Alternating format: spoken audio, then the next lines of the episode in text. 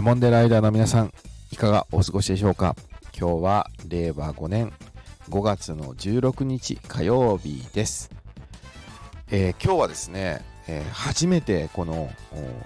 静岡ダモンデにレターをくださった方がいらっしゃいまして、残念なことにですね、このユーザー名が書かれてなくて、えー、どなたが寄せていただいたのか分かりませんけれども、レターくださったあその、そこのこれをお聞きになってるか分かりませんが、あなた、ありがとうございます。えー、そのレターの内容というのもですね、えー、この番組タイトルにもしております。そして、えー、これまでの収録の中でも、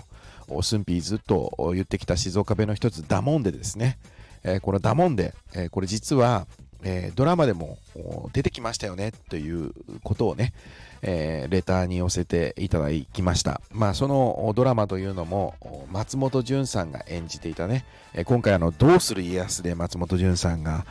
家康を演じていて、え、まあ、その、どうする家康にあやかって、えこの、ダモンデ静岡もね、配信始めたという話は当初したわけですけれども、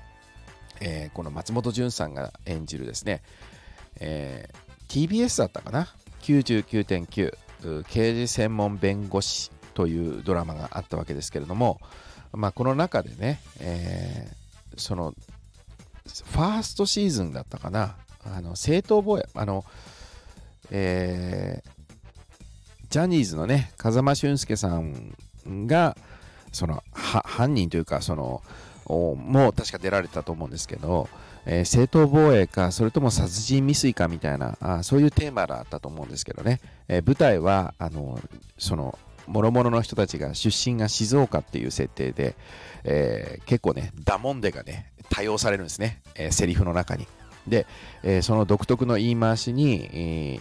こう違和感をそのね、松本潤さん演じる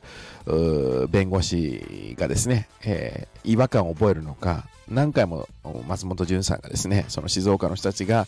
にこう聞き取りをするときにダモンデって言うから、ダモンデっていうのをね、えー、何回もこう反復するっていう描写があったりするわけですけれども、えー、これ、あの、これをお聞きになってる皆さんの中で、ああ、あったねって、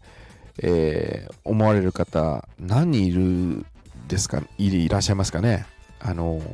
結構ね、聞き流しちゃうと思うので、え、そんな回あったという方はですね、ぜひ、あの、今ね、えー、ネットでもこ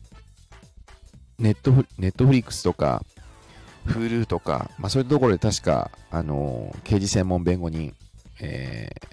ー、確か見れると思いますので、えー、ご覧になれる方はですね、えー、ぜひ今一度、この風間俊介さんが出てる回ですね、えー、ファーストシーズンの第2話だったかなと記憶していますけれども、そこが舞台静岡ということになってますので、えー、ぜひこのスンピー言ってるダモンでね、えー、本当かよというふうに多分これお聞きになられてる方も、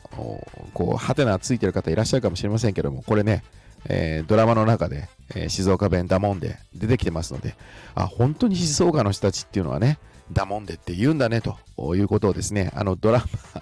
マを見ていただくとまたわかるんじゃないかなと。そして静岡弁をね、改めてこう理解した上で、えー、あのドラマを見ていただくと、またより一層違ったあ面白さあ、楽しみがあるんではないかなというふうに思いましたので、えー、今日この収録をいたしました。えー、ぜひですね、えー、今一度、刑事専門弁護人、えー、見返していただいて、だもんで、聞いたよと。